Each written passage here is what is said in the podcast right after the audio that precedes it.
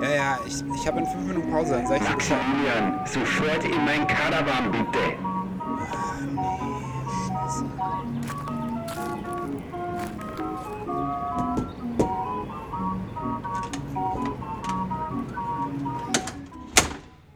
Lieber Max, fleht's die bitte her?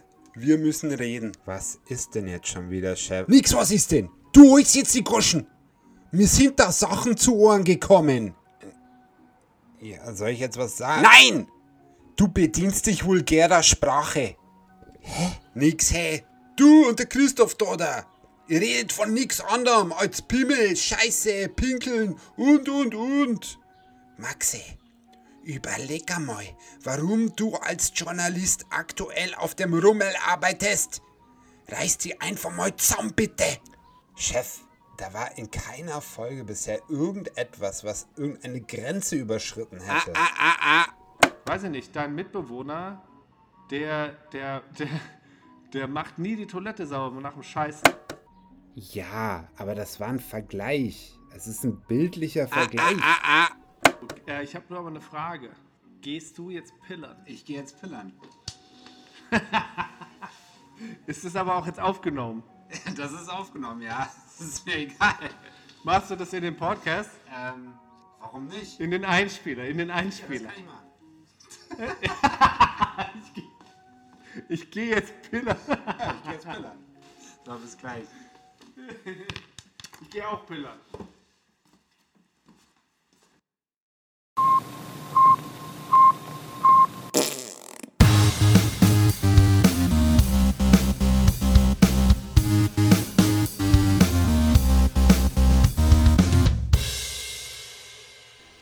Ja, herzlich willkommen zu Folge 5 von Rummelbums.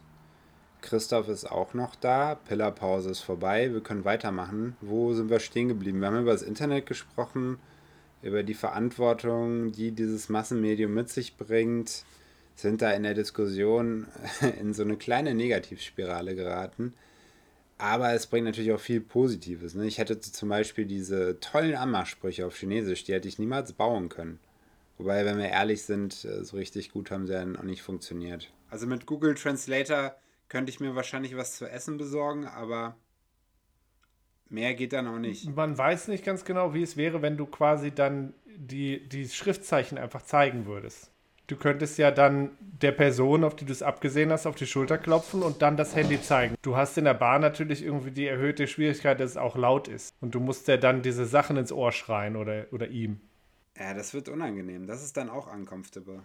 Im Grunde ist es, glaube ich, am besten, äh, generell einfach so auf die, auf die Körpersprache zu vertrauen. Und einfach nett zu lächeln und so ein bisschen zu denken, äh, wenn die mich mag oder der, dann, dann, dann mögen wir uns halt. Da braucht es nicht viele Worte. Die Alibaba-App und nach der ID fragen oder wie man das da so macht. Ich weiß gar nicht ganz genau, ne? Was meinst du denn? Gibt es nicht, heißt nicht diese eine große App, die alles kann, auch Alibaba? Ah, WeChat. WeChat. Da ist alles drin. Und äh, da gibt es auch so ein Ding, da kannst du dann dein Handy nehmen und das dann schütteln, einfach nur schütteln und dann kommt irgendeine andere Person, die auch gerade geschüttelt hat. Von irgendwo. Das finde ich gar nicht so schlecht. Einfach sozusagen nicht so Tinder-mäßig, ich habe das jetzt ausgewählt, sondern diese Person hat in diesem Moment irgendwo geschüttelt. Gleichzeitig. Das finde ich irgendwie schön. Das hat ein bisschen was Romantisches. Könnte dann halt auch der Staatspräsident sein. Und der würde dann natürlich auch sagen, das war Schicksal. Ja, natürlich. Ja, du, wenn der geschüttelt hat und du hast auch geschüttelt. Und wir wissen ja, wie das bei ihm ist. Eben, wenn beide zusammen abschütteln, dann ist es Schicksal. Ja, Besonders wenn man es abschütteln nennt. Dann ja. Okay, ich überlege gerade parallel, wie ich jetzt die Brücke zu Mao und Hitler schaffe. Apropos gemeinsames Abschütteln. Du bist ja bereits Opfer der chinesischen Zensur geworden, hast es aber trotzdem 2016 in eine der größten Zeitungen in China geschafft. Wieder auf negative Art und Weise, da du einen Mao-Hitler-Vergleich bei YouTube getätigt hast und der hat für große Empörung bei den Chinesen gesorgt. Vielleicht für alle Zuhörer, die mit Mao noch nicht so viel anfangen können. Mao Zedong war Mitbegründer, beziehungsweise nein, falsch, du hast es mir erklärt. Er war nicht Mitbegründer, aber er war Teil des ersten Kongresses der Kommunistischen Partei und er hat diese relativ schnell zu seinem eigen gemacht. Er war chinesischer Revolutionär und ein Diktator und er hat nach dem Zweiten Weltkrieg die Chinesische Volksrepublik ausgerufen, 1949 glaube ich, in verschiedenen von ihm ausgerufenen Bewegungen und Reformen, die meistens eigentlich aus politischen Säuberungen oder Bestrafungsaktionen bestanden, hat er relativ lange seinen Machtanspruch verteidigen können. Zu den wichtigsten Kampagnen gehörten sicherlich der große Sprung nach vorne, die sozialistische Erziehungskampagne oder auch die Kulturrevolution, die den meisten geläufig sein sollte. Erstere sollte China in kürzester Zeit zu einer mächtigen Industrienation verwandeln. Das hat nicht funktioniert.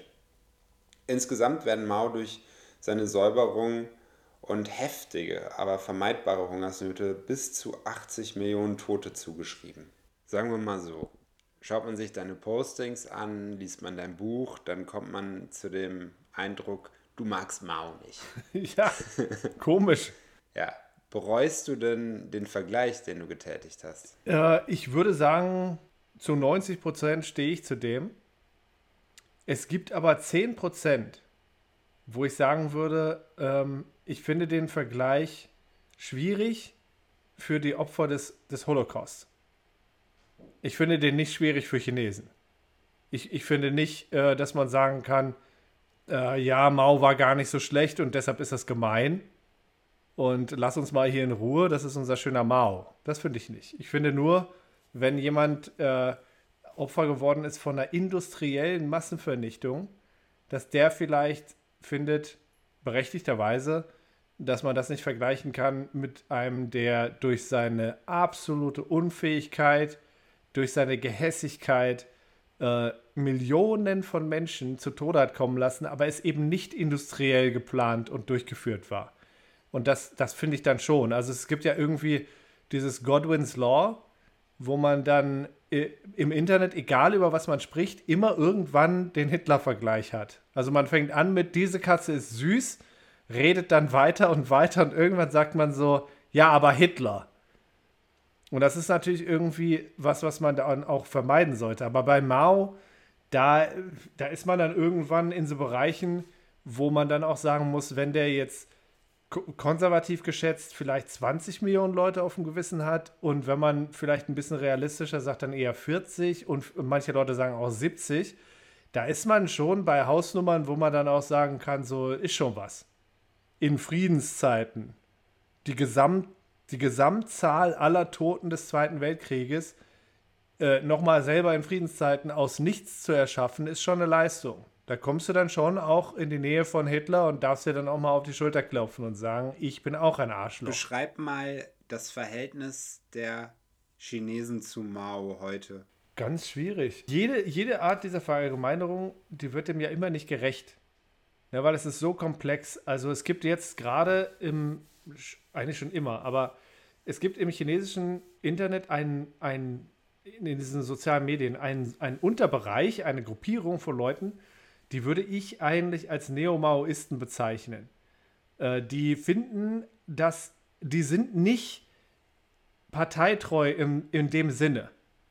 Die finden nämlich, dass eigentlich China jetzt ganz, ganz schlecht ist gerade so, mit viel, viel zu kapitalistisch, äh, viel zu große Ungleichheit und Deng Xiaoping, der hat das alles ruiniert, was Mao eigentlich voll gut gemacht hat. Und alle Kritik von Deng an Mao ist im Grunde so ein ekelhafter Geschichtsrevisionismus und Lügen.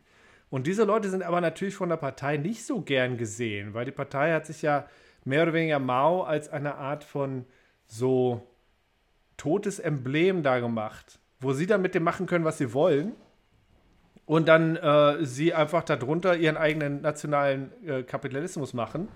Und im Grunde wollen sie sich nicht in die Bresche fahren lassen von irgendwelchen Leuten, die dann Mao wörtlich nehmen. Sie wollen Mao gefälligst als eine Art von süßem Panda haben, mit dem sie machen können, was sie wollen. Das zeigt sich ziemlich deutlich in der Perversion Maos Leichnam aufgebahrt, ausgehöhlt und von außen so mit mit Zeug präpariert zu haben, dass sie Millionen Leute anglotzen können. Das ist in nicht nur in der chinesischen Kultur ist das eine gewaltige Strafe. Also nicht unter die Erde zu kommen und friedlich zu ruhen, ist furchtbar. Und genau das ist mit Mao passiert und er wollte genau das nicht. Er war sich ja darüber im Klaren, dass das passieren könnte, weil es ist ja auch Lenin passiert und auch Stalin passiert. Und er wollte das nicht und das passierte dann, weil in dem Moment, in dem du tot bist, da hast du kein Recht mehr. Das ist dann alles egal. Die machen dann einfach, was sie wollen. Und deshalb ist er jetzt im Grunde auf ewig gestraft. Und das wird aber verkauft, als wir ehren ihn. Aber wenn man darüber nachdenkt, als manchmal mache ich das, dass ich irgendeinem Chinesen sage, ich finde es schon komisch, dass ihr diesen Typ da so arm rumliegen lasst. Und dann ist so, oh ja, stimmt.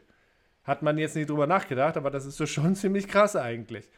Ähm, ich glaube, viele Chinesen, die jetzt nicht diesem Neomaoismus verfallen, die sind sich schon ziemlich deutlich darüber im Klaren, dass äh, die letzten 40 Jahre waren eine gewaltige Erfolgs Erfolgsgeschichte. Gewaltig.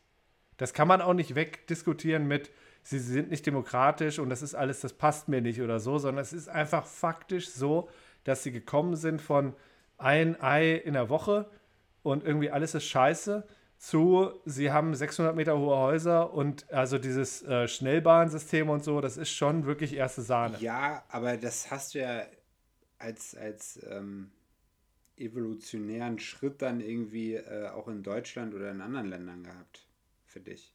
Du hast ja, wenn ich meine Oma frage, die aus Niederbayern kommt, äh, da war dann irgendwie so das Fleisch am Sonntag auch was Besonderes. Ja, ja, ja, äh, also gut Natürlich, also es gibt ja auch das deutsche Wirtschaftswunder in den 50ern. Es gibt auch die, diesen japanischen äh, urknallmäßigen Effekt dann, aber nach dem Zweiten Weltkrieg. Aber dieses, also das, was in China passiert, ist ja, ähm, ist ja, ist ja ein Jahrhundert der Verwundung. Also äh, irgendwie ist man unter einer Fremdherrschaft dieser manchurischen Dynastie, der letzten, das sind ja nicht Chinesen. Das ist eine Untergruppe, die eigentlich in das Reich eingefallen ist und die dann hinterher verbrämt wurde als, ja, das waren unsere Kumpels, das waren unsere Brüder und eigentlich waren es wir, als würdest du dir selber voll in die Fresse schlagen. Damals waren sie schwach und wurden verwundet von, von, von viel, viel stärkeren ausländischen Mächten. Also auch Deutschland hat sich ja auch Kolonie, Kolonien gemacht dort. Ähm, dann gab's, äh, ist ihre Dynastie gefallen, zum Guten oder Schlechten, aber auf jeden Fall ist das ein schmerzhafter Prozess. Dann gab es äh, Bürgerkriege mit auch Hungersnöten und auch äh, allen möglichen Verheerungen. Und dann kam irgendwann Mao mit ganz vielen Versprechungen. Der hat ja original den Leuten Demokratie versprochen. Also richtige Demokratie. Das war so, ja, wenn wir dann mal kommen, dann wird das alles hier viel besser und dann können wir hier alle wählen und so. Das wird dann so toll. Und das wurde dann eben nicht so toll. Das war dann halt nochmal richtig, richtig schlimm. Ähm, aber es wird mit China dann besser, so na, spätestens 78. Im Grunde Mao ist so zwei Jahre unter der Erde und Deng hat dann so wirklich sich auch ein bisschen so da zementiert und dann äh, seine Macht und dann irgendwann nimmt das dann Fahrt auf. Und dann, und dieser, dieser, dieser Optimismus ist eigentlich seitdem. Und also ich, ich, ich glaube, natürlich wird in der, es, es gibt so ein romantisches Bild von Mao, der ist dann so ein, ein Dichter, und der ist dann auch ein ganz toller Feldherr und der schlägt dann ganz viele Feinde und so. Aber das ist eigentlich eher so auch so eine Gestalt wie die, wie die Mulan irgendwie. So ein bisschen mythisch und ein bisschen hat mit mir relativ wenig zu tun. Ähm, aber ist auch irgendwie ganz geil und auch irgendwie so, so männlich und so. Also Mao war ja auch relativ groß und dann seine Piepse-Stimme, die wird dann irgendwie auch ignoriert. Aber der ist dann halt so ein geiler Typ, der dann, der dann so die anderen wegboxt und ganz viele äh, Feinde dann zerstört. Ähm, ja, aber ich, ich glaube nicht, dass dem viele Leute jetzt wirklich hinterher weinen, weil die das schon ziemlich deutlich sehen, was die letzten 40 Jahre jetzt waren. Aber es ist ja trotzdem dann äh, faszinierend zu sehen, dass da trotzdem so eine Ikonisierung stattgefunden hat und das bis heute auch so akzeptiert wird, mehr oder weniger. Ja. Stillschweigend. Ja, das ist komisch. Weil das wäre ja zum Beispiel was, das wäre ja hier überhaupt nicht denkbar. Ich weiß nicht, ob das nicht denkbar wäre. Warum? Was ist mit, mit, mit den großen Staatsmännern und so passiert? Du hast einen Otto von Bismarck, der äh, wird zwar von vielen irgendwie vielleicht auch noch relativ positiv gesehen, aber selbst da wird äh, mittlerweile noch zu wenig, aber mittlerweile auch über Kolonialisierung und sowas gesprochen in dieser Zeit, auch wenn er selber ja gar nicht darauf bestanden hat. Die Kaiser, die äh, folgten, die, die stehen jetzt nicht in irgendeinem positiven Licht. Ja gut, wir sind halt irgendwie eine Demokratie, die entstanden ist aus der Asche von wirklich furchtbaren Dingen. Ja, Und, und in China ist es so, dass im Grunde Mao, muss man sagen, der hat das schon ganz, ganz, ganz, ganz hart an den Abgrund gewirtschaftet. Aber der Abgrund wurde eben nicht erreicht. Das war eben nicht wirklich am Boden. 40 Millionen Tote. Ja, auf damals vielleicht 800 Millionen. Ne? Das äh, kann, man, kann man schon irgendwie wegstecken. Das werden in Deutschland, weiß ich nicht ganz genau, wie, wie ich, ich bin nicht so toll in Mathe. Aber das wären so vier. Ja, das ist schon was. Ne? Ja. Ja, das ist schon was. Aber ähm, das kann man in einem totalitären System. Der, der hat dann ein paar Jahre lang gelitten. War dann auch äh, in der Partei nicht mehr so die tragende Figur, weil das selbst in der Partei dann irgendwann angekommen ist, das kannst nicht einfach zig Millionen Tote haben. Es ist halt nicht tragbar, so ein System. Und dann hat er die Kulturrevolution gemacht und äh, alle gegeneinander aufgebracht und dann war wieder alles gut für ihn. Auch wieder Millionen oder un, un, ungezählte Tote, muss Weil man du das sagen. jetzt gerade ansprichst mit der Ähm, Kulturrevolution. Ähm, ja. Wie viel Schuld siehst du auch bei Maos Frau? Äh, ich habe das Gefühl, die wird hinterher ähm, beschuldigt und ihr wird viel zu viel Macht zugesprochen, die sie eigentlich so nicht hatte. Man muss irgendwie, man kann nicht einerseits damit argumentieren, Mao ist ja so smart, so mächtig und so ein toller Planer. Und dann plötzlich ist es so, ja, aber seine Frau und drei andere Typen, die haben ihn dann um den Finger gewickelt. Gut, der war schon relativ alt in den letzten drei, vier Jahren. Aber die ganz schlimmen Sachen, die passieren 1966. Da schwimmt der noch durch den Yangtze-Fluss durch, um zu zeigen, wann, wann ist das? 65 oder so. Um zu zeigen, ich bin viril und ich bin gesund. Schwimmen, schwimmen, schwimmen. Kulturrevolution. Leute werden, werden wirklich zermahlen da drin. Also nicht, nicht im physischen Sinne, aber die werden wirklich gebrochen und kaputt gemacht. Die Kultur wird zerstört. Und dann hinterher sagt man so, ja, das war die Frau. Das ist so ein bisschen so, ja, was willst du sonst machen? Weil du brauchst ihn ja als deinen Panda. Du brauchst ja dieses, dieses leblose Emblem Mao. Ja, weil Also es ist ein Bauernopfer. Also so erscheint mir das. Ich habe das jetzt nicht äh, im Einzelnen ganz genau studiert, aber äh, ich, ich finde das, äh, ich fand das nie schlüssig, dann zu sagen, äh, plötzlich hatte die dann eine ganze Macht. Zumal Mao war auch äh, nicht unbedingt treu und hat am Ende auch nicht mehr richtig äh, sprechen können und war dann angewiesen auf seinen, auf seinen Enkelsohn und auf eine bestimmte, ich habe den Namen vergessen, auf eine bestimmte Sekretär, Sekretärin. Die konnte ihn noch verstehen. Und da muss man ja sagen, äh, wenn alle Nachrichten von ihm durch andere Leute durchgehen, ich weiß nicht ganz genau, wie viel Macht dann Jiang, Jiangxing hat, seine Frau. Weil nominelle Macht, Macht hatte die nicht. Die war nicht äh, in einem bestimmten Amt oder so. Die hat einfach ähm, ja, dann Dinge dann von hinten dann auch äh, angeleiert und da mitgemacht, aber das ist nicht ihr Werk. das ist, ja, aber was willst du denn machen, wenn du als kommunistische Partei den Typ als Staatsgründer hast und den Typ als so Obergott und dann feststellst, wir müssen weitermachen und wir können den Typ gar nicht loswerden, aber wir müssen ihn irgendwie entkernen.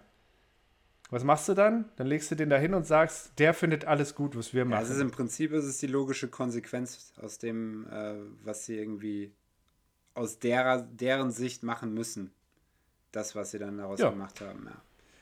Also ich, ich, ich wüsste auch nicht, ob ich jetzt Ende der 70er gesagt hätte, okay, ich höre jetzt auf mit diesem Staat, ich mache jetzt einen neuen Staat, weil das war ja alles so schon so schlimm.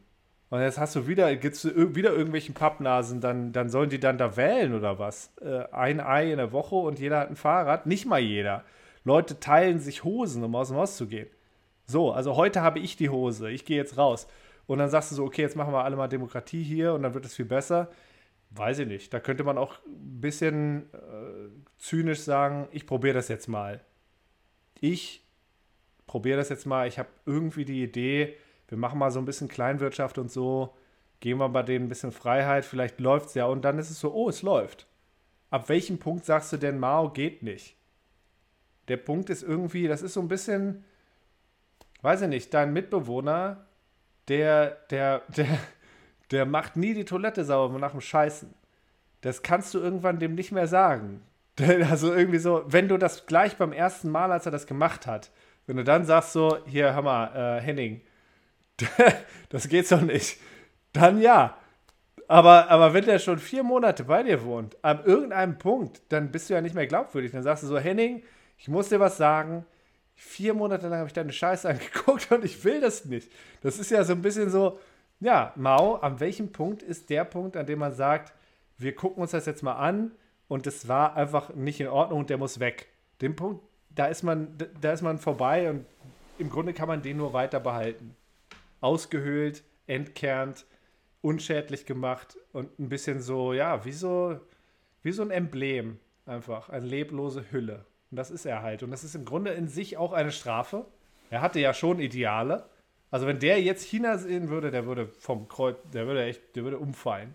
Aber es, es hilft natürlich nichts, wenn eine Gesellschaft nicht sich selber ein bisschen kritisch beäugt und guckt, was ist falsch gelaufen, weil sie dann ja schon ein bisschen dazu verdammt ist, es immer wieder zu wiederholen. Das wollte ich gerade sagen. Ich glaube, egal wie sehr man jetzt anders ist oder das auch gar nicht mehr so haben möchte, wie es damals war, dieser Mechanismus dahinter, der äh, steht halt wie so ein Nebelschleier über China.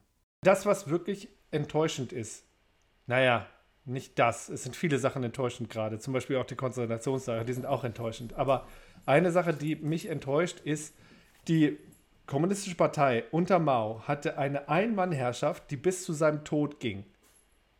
Und sie konnten ihn nicht loswerden, weil er war ja der Herrscher. Und es ist einfach nur so, entweder du machst ihn kalt oder er stirbt von selber. Aber bis dahin geht nichts. Und dann kam Deng Xiaoping und hat sich überlegt, wir machen jetzt 10 Jahresturnus. Und dann kommt immer irgendeiner, irgendein Arschloch, und der ist oben, aber der hat zehn Jahre und dann muss der nächste. Und Deng Xiaoping hat dann quasi die nächsten zwei Generationen geplant und gesagt, okay, äh, Jiang Zemin ist dann zehn Jahre und danach ist Hu Jintao. Aber den danach hat er nicht mehr planen können, weil das war irgendwie, der ist 97 gestorben oder sowas. Soll der denn wissen, was jetzt 2012 ist? Und 2012 kommt dann Xi Jinping und der sagt, zehn Jahre ist mir nicht genug und ist im Grunde jetzt in der Position, wo man sagen muss, könnte jetzt auch wieder Mao werden. Schön äh, Personenkult, schön endlose Herrschaft. Und das war unter Mao nicht toll. Und ich weiß nicht ganz genau, warum das jetzt unter Xi Jinping toll sein soll, wo sie doch das geschafft hatten, das zu kodifizieren, dass die Macht an jemanden übergeben wird, was ja eigentlich eine ganz tolle Sache ist, weil dann kann nämlich der Typ, der zehn Jahre das gemacht hat und sich bereichert hat, in Ruhestand. Ist doch auch für ihn gut. Das ist aber nicht nur in China so, sondern der Mechanismus ist ja ganz oft der gleiche. Das siehst du ja in Russland gerade auch. Jetzt ist ja gerade erst vor einer Woche dieses Gesetz verabschiedet worden und äh, ja. jetzt kann Putin ich glaube, prinzipiell bis 2032 ja. oder sowas im Amt bleiben. 36. Oder 36 im Amt bleiben braucht man nicht davon ausgehen, dass, äh, wenn er dann noch fit ist, äh, dass er dann nicht noch länger bleiben würde. Ja. Diese Staatsgewalten, das ist einfach etwas, was, glaube ich, ein Individuum an sich erstmal nicht lösen kann und auch keine Gruppierung, sondern das ist ein Prozess, der dann über Generationen verfeinert werden muss. Und aber man braucht tatsächlich trotz allem immer ein paar einzelne helle Lichter im Dunkel, die irgendwas Besonderes machen, sagen oder ausstrahlen, dass dann auf einmal plötzlich dann doch ganz schnell ganz viele Leute sich irgendwie mobilisieren.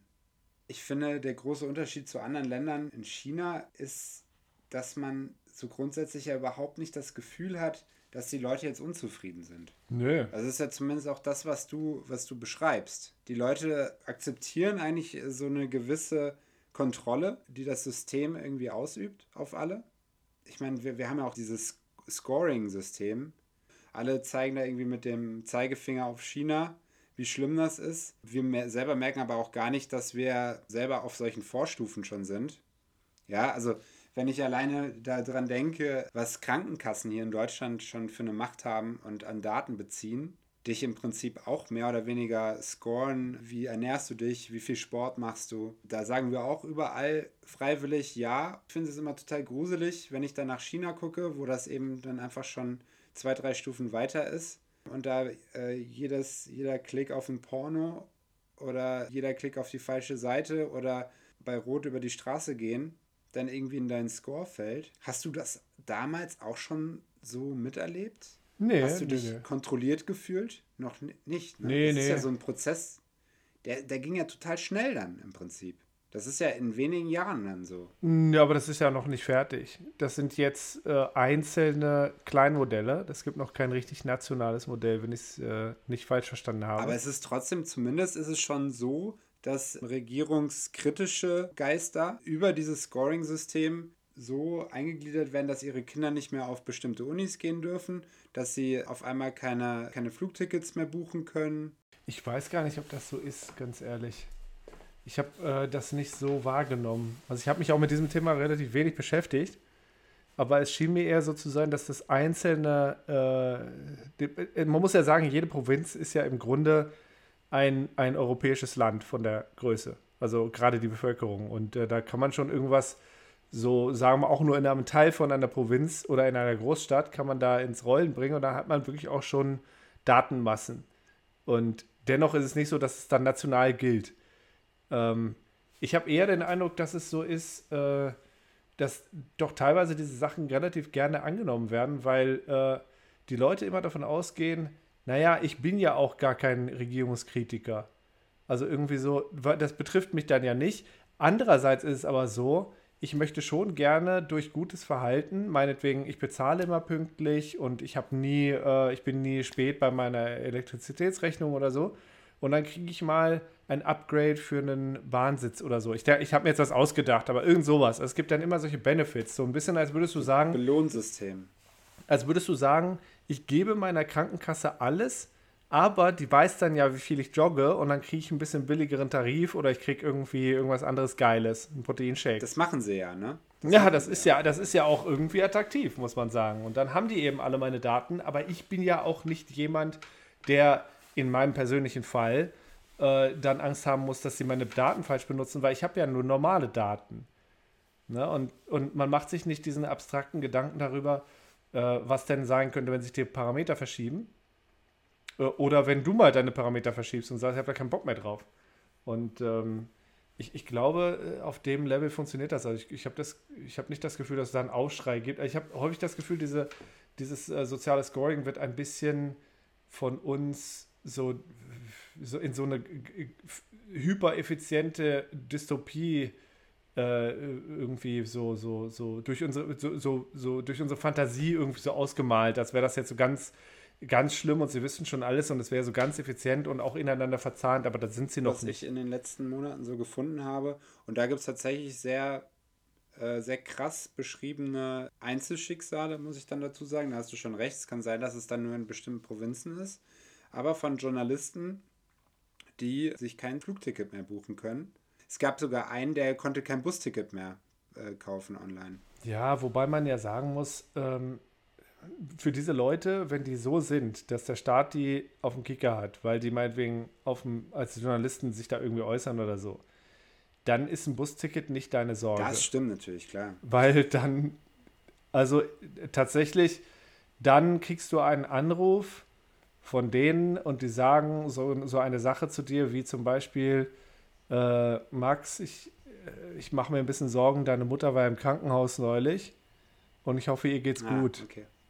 Und dann weißt du, Ja. was gemeint ist. Und dann hast du wirklich die Hosen voll, weil für sich selber mutig sein und dann sagen, okay, dann habe ich eben kein Busticket, das ist eine Sache. Aber unbekannte Leute dich anrufen und du weißt, wer es ist und sie dir sagen, sie wissen ganz genau, was in deiner Familie abläuft und sie sich dann so ein bisschen Gedanken machen, so wie Tony Soprano sich Gedanken Ja. macht über dich, das ist echt nicht schön. Also ich, ich, ich wüsste nicht ganz genau, wen, äh, also wen das jetzt aus dem Häuschen bringen sollte, dass er im so sozialen Scoring so, so stark fällt, dass er quasi nicht mehr mit dem Bus fahren kann, aber gleichzeitig nicht die ganze Zeit zum, zum Tee eingeladen wird von der äh, Sozial, von der, von der Be Behörde. Äh, ja, gut, das sind, glaube ich, dann zwei unterschiedliche Ebenen, aber ich glaube, wenn man dich so komplett aus dem sozialen Leben nimmt durch solche Sachen, dann ist das ja schon auch eine Bestrafung, die, die wirken kann. Ich meine, Ja, schaut man sich das System an, dann sieht man ja den nächsten Schritt der Perversität dann auch schon in den Provinzen, wo vor allem viele Uiguren wohnen, wo er tatsächlich die Polizei ganze Häuser einfach nur noch mit QR-Codes kennzeichnen, dass sie da sozusagen da drüber scannen können, damit sie genau wissen, wer da wohnt, wer da was gemacht hat und sowas. Das kannst du ja nicht ausdenken eigentlich. Das ist wie in einem schlechten Film. Oder vielleicht in einem guten Film. Also in, einer, in einem Ja. Endzeit-Epos. Aber das ist ja, das ist deswegen, ich weiß nicht, ich glaube, dieser kritische Blick darauf, der ist ja richtig. Ja, auf jeden Wenn Fall. man auch selber kritischer damit umgehen würde, was hier so passiert. Ja. Aber das, was dann eben in den Provinzen passiert, naja, das ist ja wirklich schon so einschneidend und so krass von den Konzentrationslagern da noch gar nicht gesprochen, dass es mich dann umso trauriger macht, wie wenig Gegenwind die kommunistische Partei aus dem Ausland bekommt. Da muss man ja dummerweise sagen, an, von anderen Ländern, insbesondere von Deutschland. Ja, absolut. Klar, Deutschland ist da äh, tatsächlich ganz vorne, ne, was das Händeschütteln angeht. Hat aber natürlich auch damit zu tun, wie abhängig wir eigentlich grundsätzlich äh, davon sind, ein gutes Verhältnis zu China zu haben. Ja, ist ein bisschen schade, muss man sagen. Oder vielleicht äh, bilden wir uns auch einen Teil der Abhängigkeit ein. Also ähm, im, im Bereich der Wertschöpfungskette vielleicht noch mehr im Absatzmarkt sind es nicht unbedingt immer so, äh, also bei, da war jetzt bei HM, äh, da, sie würden dann boykottiert werden in China oder so. Also 20% deines Absatzes ist echt viel. Aber es ist auch nicht die Mehrheit. Und wenn sich HM entscheiden müsste zwischen 80% oder sagen wir mal 50%, weil nämlich zum Beispiel USA sagen würde, nö, Europa sagen würde, nö, also einfach in der Bevölkerung. Oder sie sagen 20%, dann wäre das eine relativ einfache Entscheidung. Das Problem ist natürlich, dass äh, Amerikaner und Europäer weiterkaufen und man sich nicht entscheiden muss. Aber im Grunde, die, die, die Marktverhältnisse sind nicht China ist 80 Prozent und wir sind 20 und deshalb sind wir natürlich nicht so wichtig, sondern die Marktverhältnisse sind, wir sind mehr, aber es ist uns, uns, es ist uns egal. und ja, also äh, ne- eine Abhängigkeit haben diese Firmen tatsächlich doch auch sehr, sehr viel von uns. Das war ein sehr, sehr schönes Schlusswort für Folge 5, Christoph. Ich würde sagen, wir machen jetzt gedanklich mal einen Punkt. Das war schwere Kost, es war aber hochinteressant. In Folge 6 würde ich sagen, machen wir mal das zweite Spiel, was ich vorbereitet habe. Das wird lustig und ihr könnt euch auch drauf freuen. Nächste Woche dann. Tschüssi. Ladies und Gentlemen, das war Folge 5 von Rummelbums. Ich hoffe, es hat euch wieder gefallen. Die nächsten Teaser gibt es wie immer bei, genau, Twitter und Instagram. In der nächsten Folge, in Folge Nummer 6, spiele ich mit Christoph mein zweites Spiel, das heißt Malheur Malheur, Rekommandeur. Was es damit auf sich hat, einschalten. Hey Rico, wie geht's dir? Ja, ganz gut, ne? Ich war gestern im Kabarett. Ich hatte irgendwie das Gefühl, der Chef hat uns gemeint. Meinst du? Aber ist ja auch egal. Aber, oh, guck mal da. Margot. Nein, lass mich! Margot, bitte. Nein, ich will nicht! Ich lass mich nicht so behandeln! Geh weg! Margot, das war ein Oh, oh. Pass auf, die kommt, die kommt. Doch, Lauf nicht ich verschwinde! Was guckt die scheiß Bullen denn so? Boah, ist sie wütend, ey. Was ne Furie, meine Güte. Mit der ist nicht zu spaßen. Ist die jetzt eigentlich ein Gorilla oder nicht?